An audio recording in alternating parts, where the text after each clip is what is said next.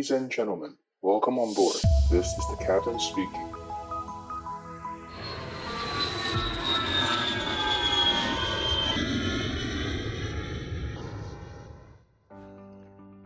Hello，大家好，我是可乐教官。今天的录音时间是三月十九号。我等一下凹一下小编，看看他有没有办法帮我们在今天上架。因为这礼拜本来应该是要礼拜三要上架嘛，呃，但是呃，我们因为大家知道我现在人在天津隔离，然后现在的大陆这边的疫情就是要说爆发吗？我是觉得以大陆的标准来说，他们觉得是爆发了，但是我是觉得。我没什么感觉，因为我们在东南亚的话啊，疫情都更严重了。我觉得整个城市的案例可能也不过就是跟我们公司差不多而已，所以我是觉得没什么感觉。那呃，这礼拜就一直搬家。我们本来呃从我们的就是隔离二十一天的防疫旅馆出来之后，搬到新的饭店嘛，然后好像才住两个晚上吧。然后呢，突然间就机长临时打给我说：“哎，那个。”可乐教官，我们的这个饭店被征用了，被大陆政府征用要做防疫旅馆。哦，他们呃，大家知道我们在大陆这边是共产国家嘛，所以他们就是只要党的意志，党要你做什么事情，你是不能拒绝的。所以他们就直接就被征用了。征用了之后呢，那我们就呃，就直接限时，早上告诉告诉我们，就是中午前要搬走，那我们就赶快打包。那大家可能想说啊，打包也还好，搬旅馆还好吧？我们出去外面住饭店，其实打包很快嘛。但是其实，呃，我们的情况不一样，是因为，呃，当初来这边就已经知道是长期居住嘛，我们就知道说大概会住到二十几天、一个月以上。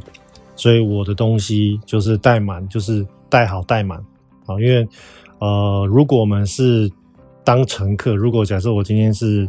比如说我是坐华航长荣，那我的行李可能只有三十公斤的限重，甚至国呃亚洲区有时候是二十公斤的限重。那二十公斤或三十公斤的限重，加上七公七公斤的这个 hand carry，所以带的东西就有限。但是因为我们这一次来是帮公司飞个飞机过来做大保养嘛，所以我们自己是司机员的话，我们就没有限重。所以像我就。呃，把很多呃生活必需品，能够让生活舒服的东西，比如说我在这边买了一台加湿器，那呃还有就反正就哩哩扣扣一堆啦。那这些东西带来的问题什么？就是变很重，然后东西很多。所以我们每次换了新饭店之后，全部你把生活呃舒服的东西全部展开来，然后呢，突然间你预期可能是要。住七天十天的，突然间第二天就跟你说，哎、你要又换另外一家饭店了，哇，就会人仰马翻。所以这一次这个月啊，这个礼拜的这个我们的 update 就会呃呃延到下礼拜。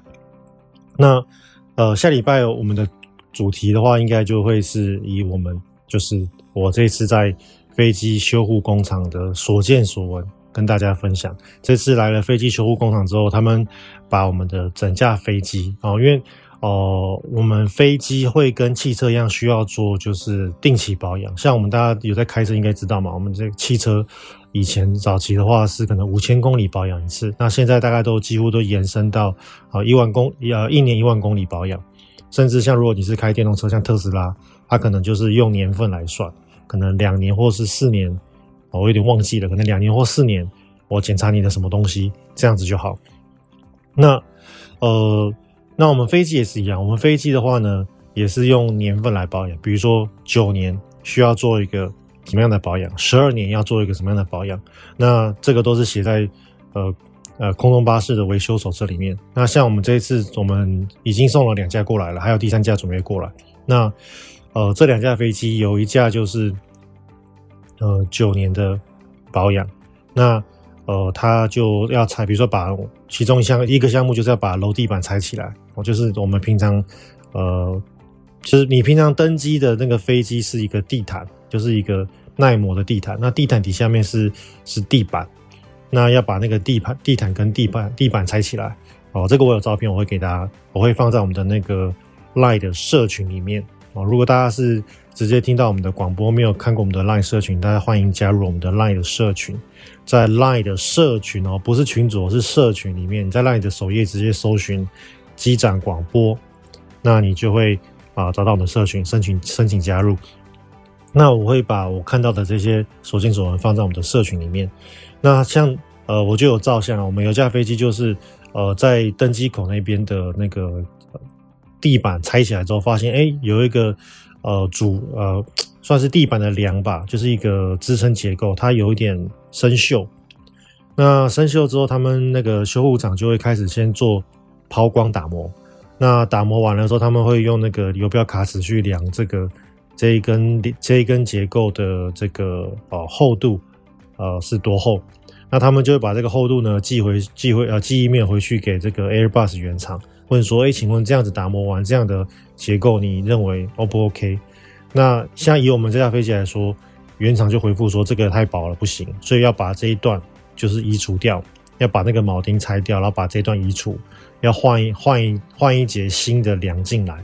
所以，呃，飞机的九年保养就要做这些事情。那当然，十二年保养会做更多。像我们我们这架九年的飞机，它不用做呃引擎的拆解、发动机拆解，所以它我们呃修护厂就直接把那个发动机直接封起来，就是把它保护好啊、不要让杂物进去就好。所以他们只要做。呃，机身的这个结构检查。那如果是十二年的，像我们这个厂棚厂里面有另外一架飞机是做十二年的，那他们就要把整个发动机全部拆开来，然后呢检查里面的构造，那那个就会搞更大。所以这一次在这个呃修护工厂里面就看到很多呃呃以前没有想象过的东西，以前都觉得说啊开飞机真的是很专业的事情，后来。来了修护工厂才发现说哦，原来其实修飞机比开飞机更专业。所以现在每次呃看到我们那个我们自己公司的这个飞机修护工程师，都觉得对他们肃然起敬。好，那这个就是给大家的预告，应该下礼拜的礼拜三会呃播出。那这礼拜就跟大家稍微呃简短的请个假，因为我们一直在忙着搬家，忙着被那个政府赶来赶去。那其实说说严重是不严重了，大概就是整个城市一二十例这样子。那嗯，大家知道，因为大陆城市很大嘛，像天津好像是直辖市，那可能天津的人口就一两千万人，所以呃，其实呃这个比例其实不高了。那我觉得应该未来会越呃，就是未来走向这种呃封锁路线的国家会越来越难防，像台湾啊，像大陆会很难防。像我今天看台湾的新闻。我们十九号台湾的本土案例是七例嘛，然后国外境外移入就是一百二十例，那所以其实呃未来他会看到就是境外移入一定都是几百例几百例，那呃像最近的那个越南、柬埔寨都是直接就是哦、他们是直接我们讲的躺平了，就直接就是我也不做裁剪了，像柬埔寨现在是直接不做裁剪，你只要你有打过完整疫苗的疫苗卡或疫苗记录。他稍微备查一下，你就可以直接就直接离开机场。你在机场也不用快筛，你在飞行前的三天，你也不用做任何的 PCR 检测，全部不用，就是回到疫情前的正常的呃呃 operation。你只需要做一件事情，就是你要提供疫苗卡，就这样子。所以现在越来越多国家会朝向这样子做前进，所以未来呃只要你是要做隔离的国家，你会越来越难做，因为你会发现境外移移入境外移入的人越来越多。你可能每天都几百例、几千例这样子，你根本就防不胜防。所以，呃，我相信，久而久之，在呃疫苗的施打率普及，在我们对这个病毒的了解更多，在呃特效药越来越多，因为早期是默沙东嘛，那现在还有辉瑞，听说那个就是怎么讲，呃，成效蛮好的。那越来越多这些我们的武器能够对抗这个病毒之后。